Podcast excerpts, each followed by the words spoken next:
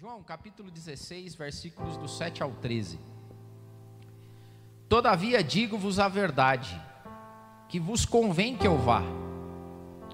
Porque se eu não for, o consolador não virá a vós. Mas quando eu for, vou-lo enviarei. E quando ele vier, convencerá o mundo do pecado, da justiça e do juízo. Do pecado, porque não creem em mim. Da justiça, porque vou para o meu Pai, e vocês não vão me ver mais. E do juízo, porque já o príncipe deste mundo está julgado. Eu ainda tenho muito que vos dizer, mas vós não o podeis suportar agora. Mas quando vier aquele Espírito de verdade, ele vos guiará em toda a verdade porque ele não falará de si mesmo, mas dirá tudo o que tiver ouvido e vos anunciará o que há de vir. Vamos orar? Senhor, nós te agradecemos, Pai, pela tua palavra, e nós te agradecemos pelo teu espírito que habita entre nós e que habita em nós, dentro de nós. Nós te pedimos, ó Pai, nós te clamamos que a doce presença real do Espírito Santo seja cada vez mais sensível a nós. Que a gente não viva displicentemente sem sentir o Senhor, sem ouvir o Senhor, Espírito Santo, sem que a tua presença faça parte da nossa vida, dos nossos planos, das nossas visões de futuro, do jeito que a gente enxerga o mundo do jeito que a gente educa os nossos filhos, do jeito que a gente trabalha, do jeito que a gente se comporta. Então, definitivamente, se revele a nós, Senhor. Espírito Santo de Deus, se revele a nós. Amém. Amém. Você sabe que essa semana eu estava estudando a palavra de Deus e, e eu fui para esse texto, porque já faz algum tempo, acho que desde que a gente iniciou o MAP, que Deus tem nos colocado diante de pessoas que não são cristãs, e isso é maravilhoso. Estava comentando com o pessoal aqui atrás que nos últimos anos, desde que o MAP surgiu, pessoas chegam para mim, cara, o que é aquilo que vocês fazem lá? Porque na internet agora não dá mais para você ficar escondido, né? Não tem mais como você ser agente secreto, tipo assim. O pessoal sabe que você é cristão, é só dar um Google e descobre. Tem gente, por exemplo, dependendo do stories que você faz, e tem o pessoal aqui que faz, às vezes, né? Map Curitiba. Então, às vezes Deus manda pessoas que não são cristãs, que não... O que, que é isso aí que você postou? O que, que é esse teu stories aí? O que, que é isso que essa galera canta? É... E alguns ouvem as ministrações no Spotify e tal e perguntam também. Né? Mas o que é aquilo que você falou? Porque nós vivemos nós que somos cristãos já faz um certo tempo, que temos costume com a Bíblia, que sabemos mais o, o nosso crentez, a gente fala, as pessoas entendem. Mas existe uma boa parte de pessoas que não nunca leram a Bíblia, estão a par da revelação de Deus. E eu comecei a me deparar com isso e fui para a Bíblia para resgatar algumas coisas. E primeiro, sobre a revelação de Deus. E Deus se revela de diversas formas. E talvez a forma mais visível e grandiosa de revelação divina é o mundo que a gente vive, a natureza. Você sabe que na ciência hoje, com o desenvolvimento tecnológico, a corrente cientista da ciência começa a se dividir hoje entre cientistas que são ditos naturalistas ou atomistas, que são aqueles que acreditam na livre e espontânea criação, que as coisas surgiram porque tinham que surgir. Né? O desenvolvimento da evolução humana e do utilitarismo, né? ou da, usando a utilidade, que as coisas surgiram do acaso. Que o acaso, em bilhões e bilhões de anos, de uma sopa fundamental através do Big Bang, e as coisas foram acontecendo porque tinham que acontecer. E chegamos até aqui. Só que com o desenvolver tecnológico, quanto mais longe a gente enxerga no espaço e no universo, porque a gente manda sondas, porque a gente consegue captar sons de bilhões de anos-luz. E com o desenvolvimento do micro, porque a gente consegue entender hoje como descargas químicas e elétricas funcionam no cérebro. Então, quanto mais os cientistas mergulham no mundo quântico, que é no mundo pequenininho, no mundo quando a gente não consegue, sem a ajuda do microscópio eletrônico, enxergar, quanto mais no mínimo a gente vai, e quanto mais no macro a gente vai, pesquisando buracos negros e e o universo e as galáxias, quanto mais longe a gente vai, mais os caras começam a criar uma corrente dita inteligentista. Eles começam a ver que tem inteligência por trás das coisas. Isso é conhecido como a teoria do design inteligente. Eles dizem assim: no universo não existe só matéria, energia, gravidade, tempo, espaço, existe também informação. Existe um código impresso no universo. Eles não chamam isso de Deus, é claro, mas eles começam a ver que tem na expressão da natureza alguma revelação de informação e de inteligência. Ou seja, a gente foi até a decodificação do DNA humano e a gente foi descobrindo que cada ser humano tem uma identidade própria, que ele é único na criação, que as coisas estão conectadas. E certa vez o próprio Steve Jobs disse, falou assim: eu não sei vocês, mas aqui na Apple, quando a gente precisa de um código, eu chamo pessoas, eu chamo programadores. Um código não nasce do acaso, nasce de uma inteligência por trás disso. Então, a primeira revelação que Deus nos dá é a revelação da natureza. É por isso que pessoas, nós temos dúvidas existenciais, do tipo, cara, por que, que eu existo? Porque não precisava existir nada, mas eu existo. Por que, que eu respiro involuntariamente? Né? Você não consegue, vou me matar. Não dá, cara, porque você, o corpo fica ali tentando respirar e ele respira involuntariamente. Mas por que que existe tudo o que existe? E quando você vai ver o que existe, você começa a notar a beleza do que existe. A gente, por exemplo, o ser humano está começando a ficar tão focado na tela do celular que ele não fica mais embasbacado com o que é a criação. Né? Quando, por exemplo, você vai para um lugar bacana e você vê um lindo pôr do sol, um lindo nascer do sol, quando você fica diante do firmamento, né? Cara, é assim, você fala assim, é Deus se revelando. Essa, vamos dizer, é a revelação geral de Deus. E é por isso que pessoas que nunca tiveram contato com Bíblia, que nunca tiveram contato com religião, elas de alguma forma se conectam com uma revelação. Mas nós não paramos aqui. Porque a nossa revelação de Deus, ela vai além disso. Vai além do agnosticismo. O que é o agnóstico? E a maior parte, talvez, da população, uma grande parte da população é agnóstica. O agnóstico é aquele, não, deve existir alguma coisa. É, Deus deve existir. Não, não é possível que tudo nasceu do nada. Não, eu acho que. Mas o que, que é? Não sei. Mas que tem, tem. Esse é o agnóstico. O agnóstico eu não sei o que, que é, mas tem alguma coisa. tem um professor meu há um, tempo atrás que ele falou o seguinte: que ele não gostava de discutir com o agnóstico, porque ele falou: o agnóstico é preguiçoso. falou: eu dou mais razão para o ateu do que para o agnóstico, porque o agnóstico é tipo assim: eu não sei o que, que é, mas tem. Mas você quer saber? Não, também não me interessa. preguiçoso. Mas nós fomos além. Porque para nós cristãos, Deus não se revelou só na criação. Então, quando o Marco estava falando aqui, lendo o Salmo, Davi não tinha Jesus na vida de Davi ainda. A revelação que Davi tinha de Deus, além do contato com o Espírito que vez por outra se manifestava em Davi, Davi é uma das provas das pessoas que viam na criação a revelação de Deus.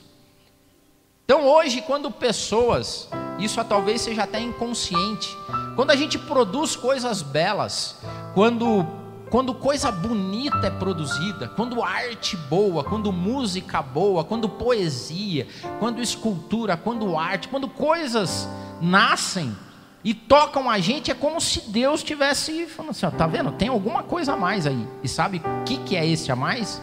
Eu. É Deus que nos toca. É Deus que nos faz isso. Mesmo para quem não conhece Deus, que acha que não, Deus não existe ou que não quer nem saber. Mas nós fomos além. Porque a nossa referência divina foi revelada especialmente em Jesus Cristo. É o único Deus que se revelou na forma humana através da encarnação divina expressa em Jesus Cristo. Então, para nós, Deus tem nome, para nós, Deus tem caráter, para nós, Deus foi revelado através de Jesus Cristo.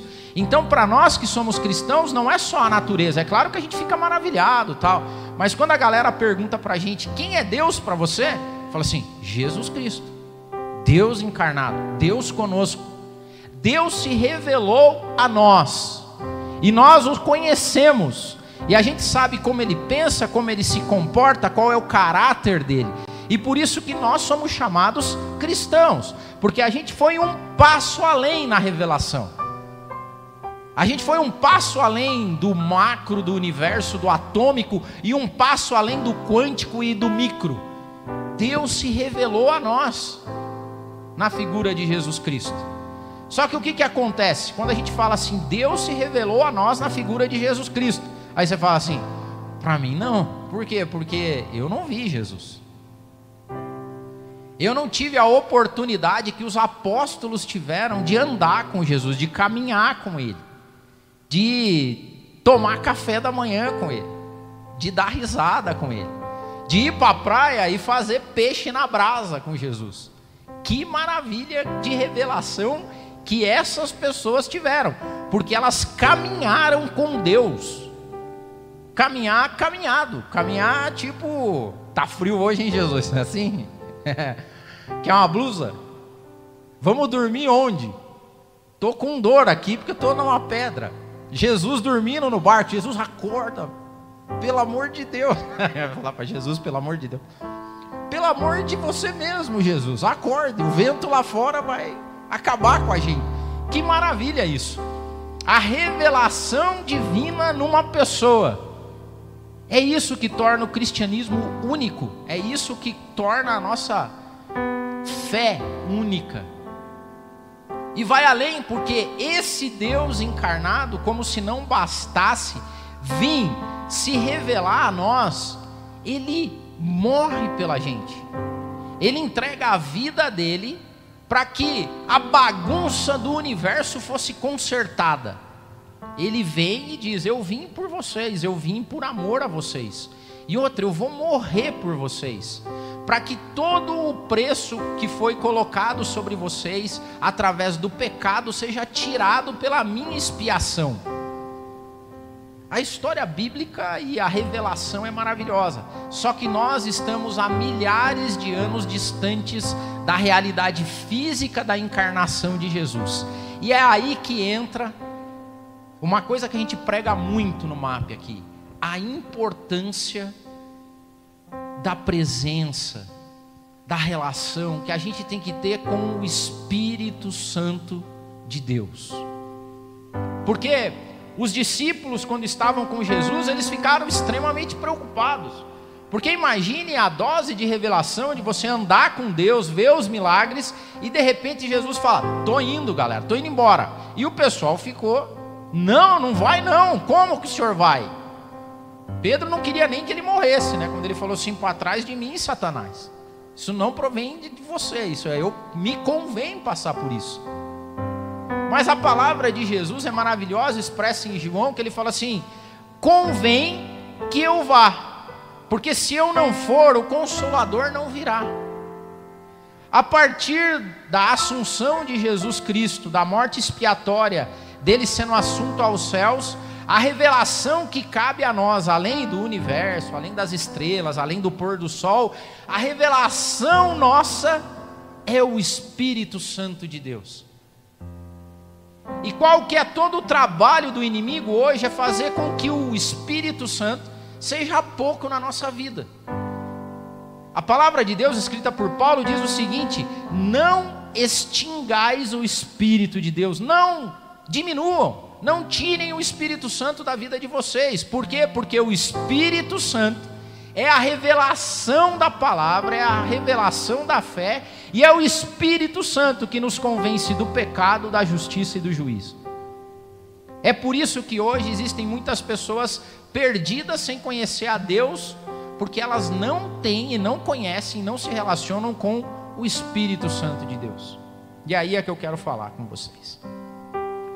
Primeira palavra que Deus, que Jesus disse, Deus também na figura de Jesus, Diz assim, ó: O Espírito Santo é que nos convence do pecado, porque ele diz lá: Ele vai convencer vocês do pecado, porque eles não creem em mim. O principal papel, ou o primeiro papel do Espírito Santo é ser a revelação divina na minha e na sua vida. E pecado, para quem tem o Espírito Santo, Pecado, para quem tem o Espírito Santo, não é não vou comer, não vou tocar, não vou beber, não vou fazer. Cara, essas perguntas de pecado, para quem tem o Espírito Santo, elas não fazem sentido, cara. Tá ligado? Peca... Pastor, por acaso é pecado? Eu falei, eu sei lá se é pecado. Se vire você com o Espírito Santo de Deus. Pastor, mas é pecado fazer?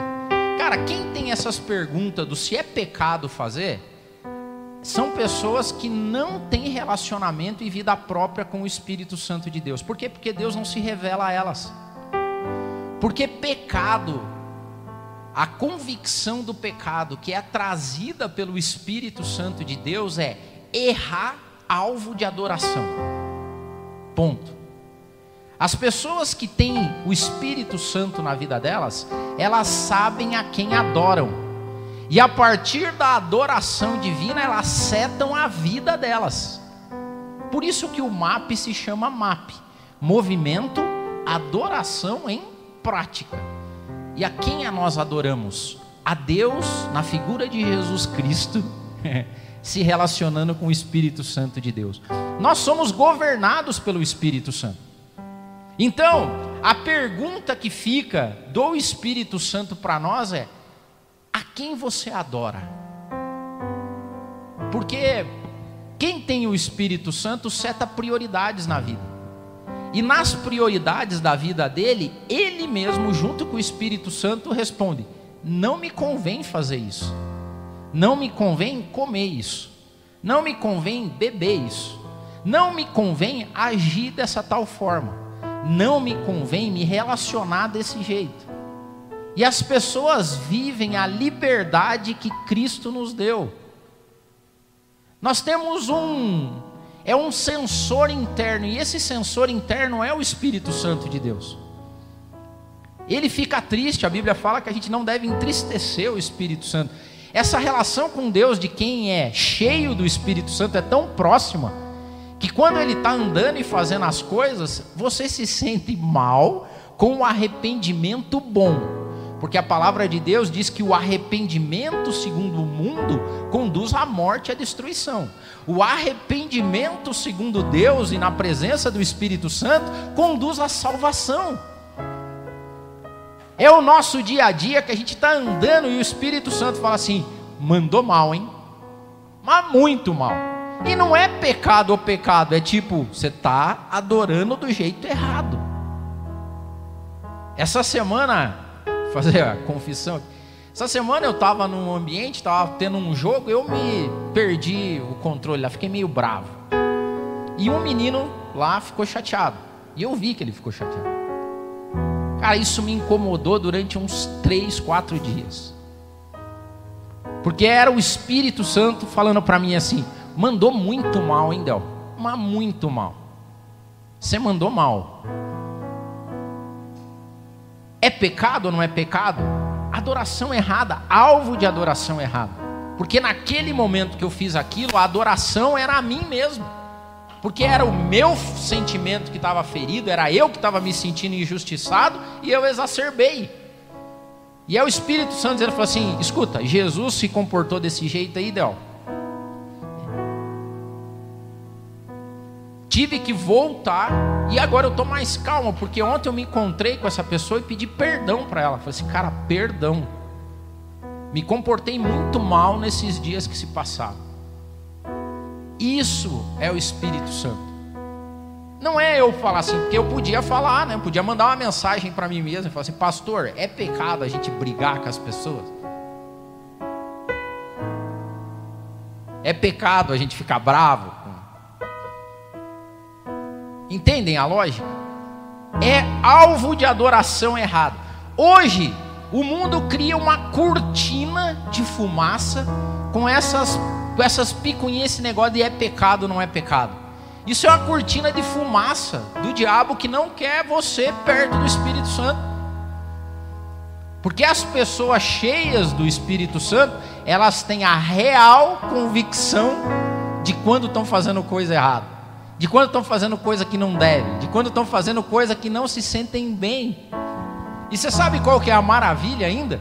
que o Espírito Santo de Deus não nos trata como gado.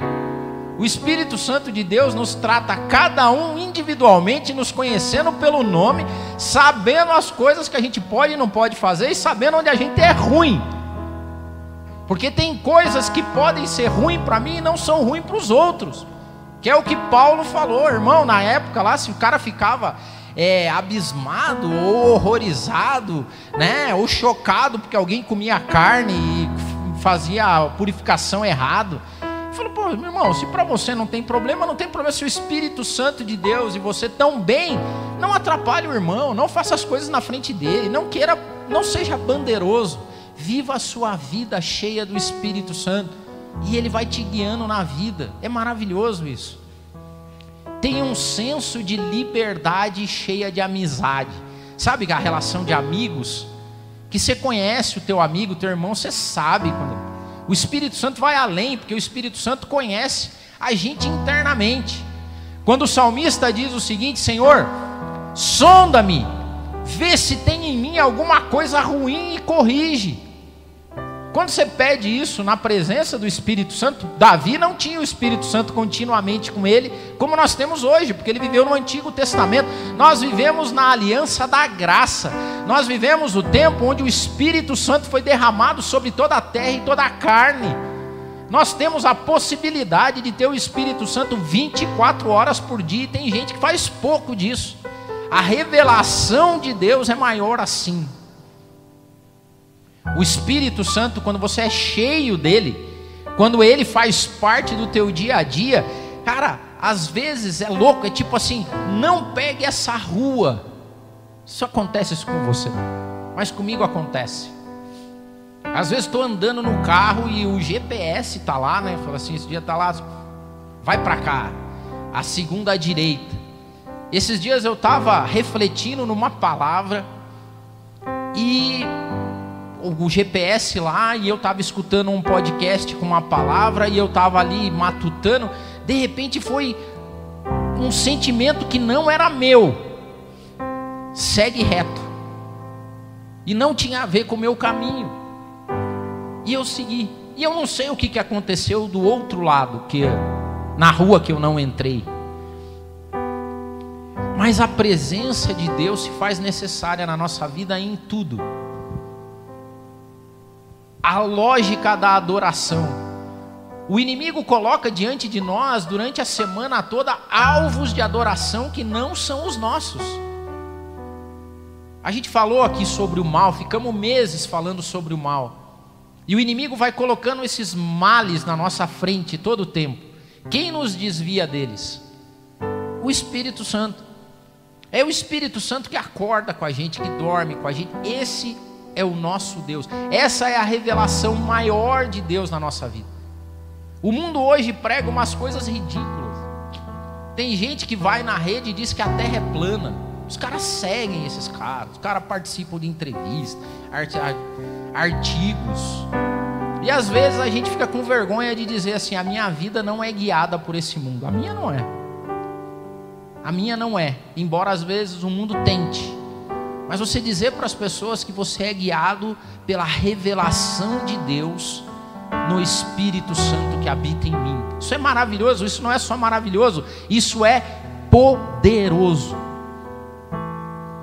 O Espírito Santo na tua vida é que nos livra de qualquer tipo de maldição. Tem gente que anda com medo nessa vida porque a maldição, porque o que era com os pais, o que aconteceu no passado, e os trabalhos que estão fazendo, e as guerras, e a política, e não sei o que lá. O cara vive com medo. Quem anda com o Espírito Santo anda com uma certa, sabe assim, tipo, é, tô de boa. E o Espírito Santo testifica, tamo de boa. Tá tudo sob controle, convicção. Então assim, uma vida boa não é uma vida que fica perguntando se isso é pecado ou aquilo não é pecado. Uma vida boa na revelação do Espírito Santo é uma vida que adora a Deus em tudo que faz. Porque quer a gente coma, quer a gente beba, quer a gente trabalhe, o bom é que as pessoas olhem quem a gente é e faz e observem que tem algo mais dentro da gente além de nós mesmos. Esse deveria ser a meta de todo cristão de as pessoas enxergarem que existe algo mais dentro de nós além de nós mesmos. Do tipo que ela fala assim, pô, parece que não foi você. Ou tem alguma coisa em você que é diferente. Esse é o nosso objetivo. Segundo, ele fala que é o Espírito Santo que irá nos convencer da justiça. Da justiça, porque eu vou para o meu Pai e vocês não vão me ver mais a justiça de Deus encarnada em Jesus Cristo. O padrão de justiça de quem tem o Espírito Santo na sua vida é diferente. Porque as pessoas que vivem por esse mundo sem o Espírito Santo, elas esperam justiça com base no que existe nessa terra. E a justiça que existe nessa terra é a justiça que o homem mau e pecador pereça ou pague o que deve. E o cara que é bonzinho, certinho, faz tudo dentro do, do script, seja glorificado e através da meritocracia receba tuas glórias e famas. A justiça, segundo o Espírito Santo, é totalmente diferente, porque é a justiça expressa em Jesus Cristo. Eu estou indo para o meu pai. Ele estava dizendo assim: ó, eu vou morrer aqui. Vocês não vão me ver mais. Porque uma justiça vai ser feita aqui. Todo ser humano carrega um senso de justiça pessoal. Mas quem é cheio do Espírito Santo carrega em si a justiça de Deus. E olhe como isso é difícil. Eu lembrei essa semana do dilema do trem, o dilema do bonde. Não sei se vocês já leram a respeito disso. Tem um curso, ficou muito famoso, com um professor de Harvard, chamado Michael Sandel, chamado Justiça. Justice é o nome do curso. E nesse curso ele lembra de uma regra utilitarista, um teste, para saber como é que as pessoas se comportam em termos de justiça. E é conhecido como o dilema do trem. E é mais ou menos assim a história que o Sandel conta, que está no dilema do trem. Imagine que você está dentro de um trem desgovernado, certo? Então você é o maquinista, está dentro do trem e esse trem desgovernou. E tem uma série de pessoas trabalhando no trilho do trem, e você vai em encontro deles e eles não estão enxergando, não estão ouvindo o trem, e tem cinco pessoas no trilho que vão morrer atropeladas pelo trem. Mas você, como maquinista, não consegue parar o trem, mas você tem a opção de mudar a linha dele para que ele vá para a direção onde só tem uma pessoa trabalhando. E a escolha que ele faz é a seguinte: o que, que você faria? Você seguiria reto e atropelaria os cinco? Ou, sã consciência, você tomaria um outro caminho e mataria uma única pessoa? A grande maioria das pessoas, quando são expostas a esse teste, dizem: não, eu Infelizmente, não tem como parar o trem? Não, não tem como parar. Alguém vai morrer? Alguém vai morrer. Então eu vou para matar uma só pessoa. Porque é ganho, certo? Ao invés de cinco morrerem, um só morre. Então, nesse teste, a grande maioria acredita que o melhor senso de justiça é matar um ao invés de cinco. Aí ele começa a expandir o dilema. E o dilema agora é outro. O dilema é você não está no trem, você está vendo o trem desgovernado. Em um lugar tem cinco pessoas, no outro tem um, e do teu lado tem uma pessoa muito gorda. E você pode jogar essa pessoa no trilho do trem e o trilho descarrila e ninguém morre. Ou seja, na verdade não tem a opção do um, tem a opção do cinco e o cara que está do teu lado. Então você podia pegar essa pessoa gorda, tipo Del, assim, joga ele, que o trem vai descarrilar e a lógica é a mesma, ou seja, você mata um ao invés de cinco. Aí as pessoas já começam assim, é, então, não sei. Sabe por que isso? Porque é o dilema do impessoal e o pessoal. Porque na, na, primeira, no primeiro dilema você não conhece ninguém, você não sabe. Tem cinco de um lado, um do outro. Aqui já começou, ficou mais pessoal. É tá do teu lado, é gordo. Você já começa a pensar um monte de outras coisas. Como é que eu vou pegar? E outra, é você que vai ter que segurar a pessoa e jogar lá para descarrilar, descarrilar o trem. Aí a maior parte das pessoas já começa a ficar assim, hum, ah, acho que aí não dá, né? Aí agora azar dos cinco que estavam lá que fazer o quê? Agora, aí para esse teste tem outras, mas eu vou falar diferente esse teste. Imagine que tem cinco pessoas lá e do teu lado está o teu filho, a tua filha.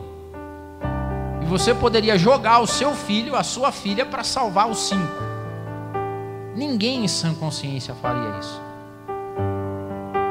Agora veja a justiça de Deus. Tem uma humanidade inteira que não acredita nele, que acorda todo dia sem fazer a mínima noção se ele existe. E esse Deus pega o filho dele e coloca o filho dele como expiação para todo mundo. Essa é a justiça de Deus. É por isso que as pessoas que são cheias do Espírito Santo não esperam que os maus paguem pelo que fizeram, elas esperam redenção. É mais ou menos assim, a gente foi acostumado assistindo filme e novela. E o desejo de todo mundo é que no final do filme, no final da novela, o vilão morra, o vilão vá para a cadeia o vilão seja internado num hospital psiquiátrico, que o vilão fique preso para o resto da vida, que sofra as consequências. Essa é a justiça do mundo. A justiça de Deus é que no final o vilão entenda que ele existe e que ele pagou um preço alto para que esse vilão fosse salvo. E os que são cheios do Espírito Santo olham para o vilão e dão graças a Deus porque mais um foi alcançado pela graça divina. Por quê? Porque não foi o meu filho, não foi o seu filho. Nós não temos que entrar nessa conta. As pessoas que são cheias do Espírito, cheias do Espírito Santo, não fazem juízo, sabe por quê? Ou não querem justiça com as próprias mãos, porque não foi o meu filho que pagou o preço, não foi o seu filho, foi o Filho de Deus expresso em Jesus Cristo. Então, a única pessoa que tem o direito de dizer quem pode ou não ser salvo é o Cordeiro. Entendem o ponto? Porque a Bíblia diz lá em Apocalipse que vai chegar um dia que vai ter esse debate. Mas quem tem direito de abrir os livros? Quem tem direito de dizer se fulano vai para o inferno ou não vai para o inferno? Quem tem direito de dizer se o fulano fez ou não fez? Quem tem direito de dizer se isso, aquilo é pecado, aquilo não é outro é pecado? E começa meio um rebuliço e um desespero. Eis que vem o Cordeiro de Deus que tirou o pecado do mundo. Ele é o único digno de abrir os livros, de desatar os selos, de dizer no firmamento quem é salvo e quem não é salvo. As pessoas que são cheias de Deus e cheias do Espírito Santo têm um senso de justiça de graça. São aquelas que desejam que as pessoas se salvem. Aquelas que querem ver o céu povoado com toda a humanidade. Mas elas também acreditam e é por isso que a gente faz o que faz, porque ele fala que nós também somos agraciados pelo Espírito Santo sobre o juízo. A gente faz o que faz não por medo, Mas a gente também tem uma noção de eternidade. Porque as pessoas que carregam com si o Espírito Santo não acreditam que o mundo vai acabar em pizza também. E ele fala: Eu, o, o Consolador, vai se revelar a vocês e vai fazer vocês terem noção do juízo, porque já o príncipe desse mundo está julgado. Morte, destruição, roubo, tudo o que acontece nesse mundo está julgado na figura de Lúcifer, de Satanás, do diabo. Mas nós temos pensamentos sobre a eternidade. As pessoas que são cheias do Espírito Santo, elas têm saudade de casa. Você sabe por que, que as pessoas vivem tão enfronhadas com esse mundo, cheias de medo sobre o que vão perder, sobre o que vão ganhar? Porque elas perderam a saudade de casa. Porque aqui tá bom para elas. Ou tá ruim e elas estão tentando arrumar. Mas as pessoas que são cheias do Espírito Santo, elas têm o que os teólogos chamam de saudade por projeção. Elas se conectam à eternidade porque Deus habita dentro delas. A gente trafega em outro nível. A gente vive a revelação de Deus dentro de nós. E a palavra de Deus diz que é tão maravilhoso que é o grande tesouro da divindade guardado em vasos de barro. As pessoas que são cheias do Espírito Santo anseiam por algo que esse mundo não sabe nem imaginar o que é. As pessoas que são cheias do Espírito Santo têm um contato com coisas que olhos nunca viram, que corações nunca sentiram que ouvidos nunca ouviram, que são reveladas a nós através do Espírito de Deus. Porque é isso que a palavra de Deus diz: que aquilo que os olhos nunca viram, que os ouvidos nunca ouviram, que jamais penetrou em algum coração humano, são aquelas reveladas aos que têm o Espírito de Deus. Nós carregamos a eternidade dentro de nós é o que nos faz diferente. É o que nos faz transportar as coisas que a gente vive e passa para um outro plano. Gente não brinca de igreja, a gente não brinca de ser cristão, a gente não faz por rotina, a gente vive em contato com a revelação de Deus diariamente. Então, se você não vive nesse plano, eu queria te convidar que você evoluísse, gente. Por favor. vocês não sabem o que vocês estão perdendo. Eu acredito muito em Deus. Eu acredito em Deus que criou o céu, as estrelas, o universo. Eu acredito em Jesus Cristo pela fé, expiação. Mas eu vivo com Deus na revelação do Espírito Santo todo santo dia. É assim que tem que ser a nossa vida. É assim que a gente espera uma vida de adoração prática, de uma adoração de pessoas que em tudo que fazem, quer estejam comendo, quer estejam bebendo, quer estejam se divertindo, quer estejam no MAP de manhã, quer estejam trabalhando, sonhando, trabalhando, lidando com os filhos, andando. Deus está dentro delas e elas vivem com a eternidade dentro delas. Eu queria que você clamasse o Espírito Santo. Se coloque em pé. A palavra de Deus diz que vai chegar um dia que a multiplicação da iniquidade vai tomar um tamanho tão grande que o amor de quase todos vai esfriar.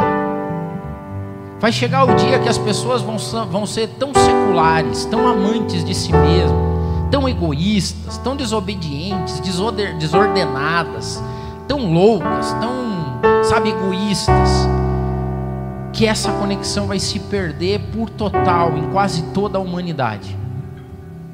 Mas assim como era no passado e como foi nas eras anteriores divinas, há um resto.